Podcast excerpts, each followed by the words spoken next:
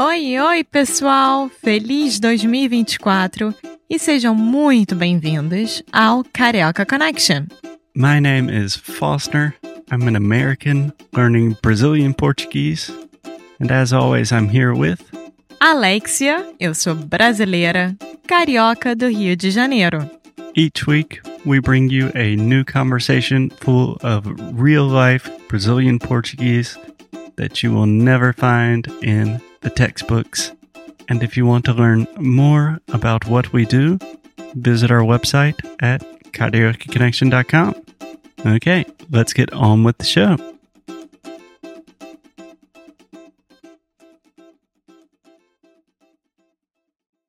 Oi, Alexia. Oi, Foster.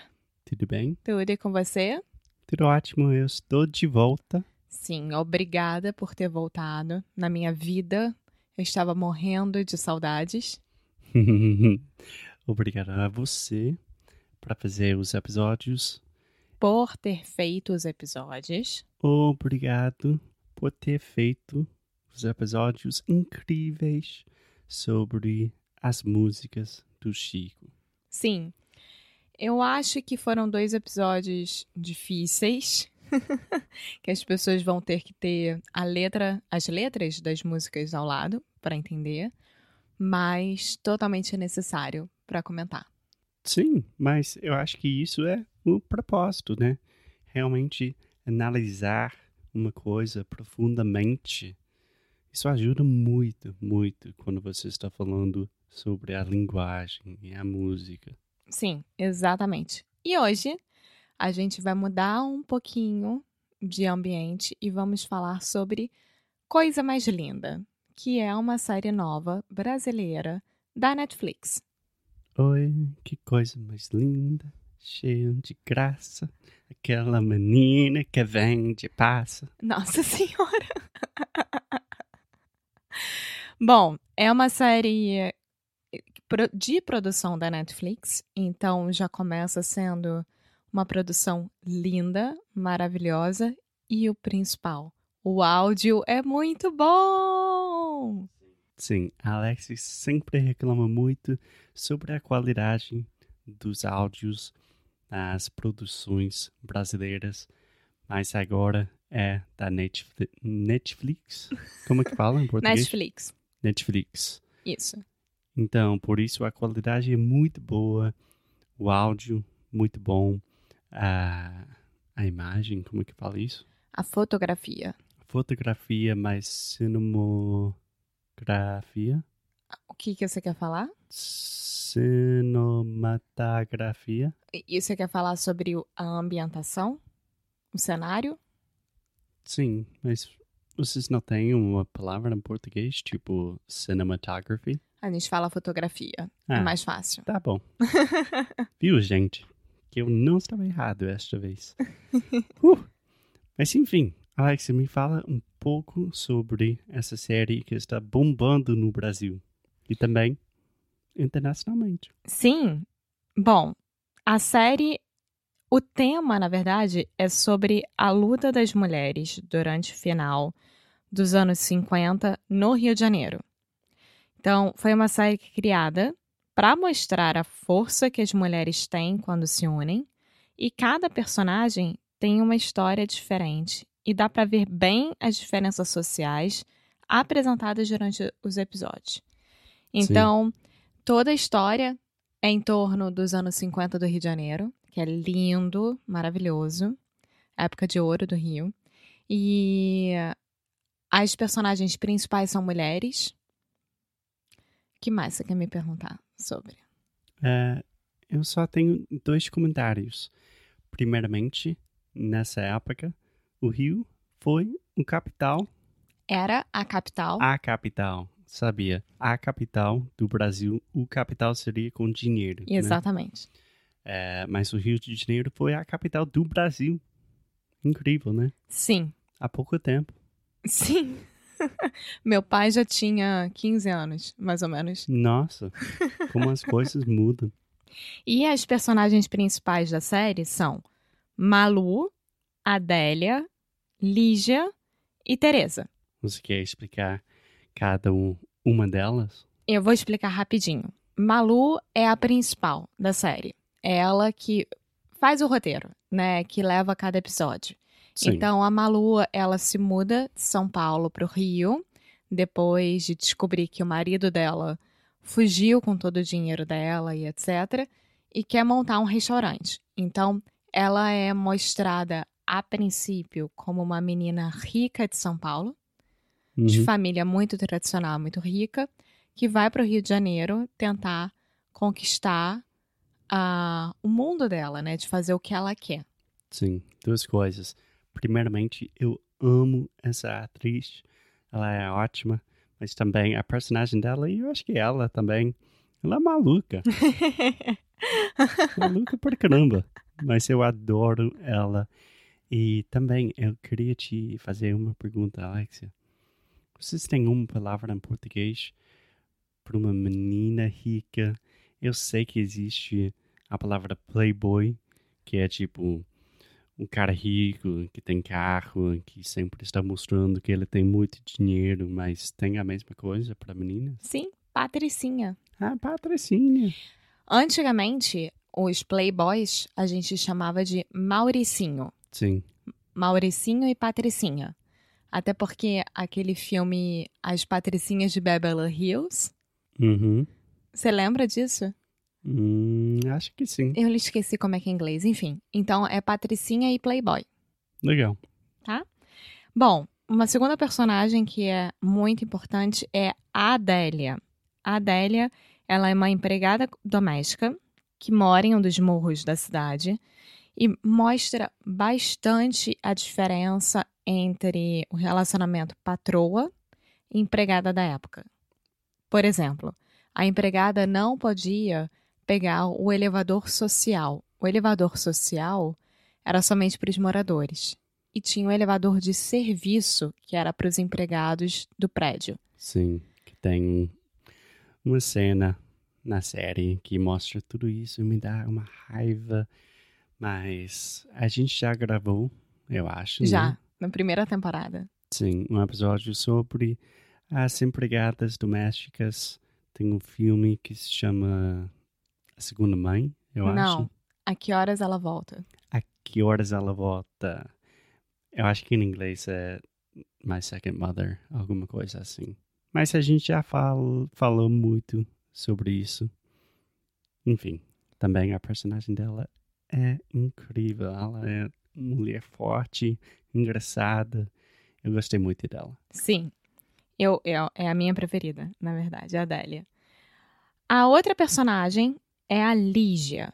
Lígia é uma mulher casada que vive em um relacionamento abusivo com o marido e sonha em ser cantora. Então, mostra bastante o desespero dela entre tentar seguir a vida dela, mas ao mesmo tempo ela tá presa num relacionamento horroroso. E você ser divorciada em 1950 era impossível. Era uma coisa que É, não acontecia, na verdade. É. No Brasil também, imagino, nos Estados Unidos.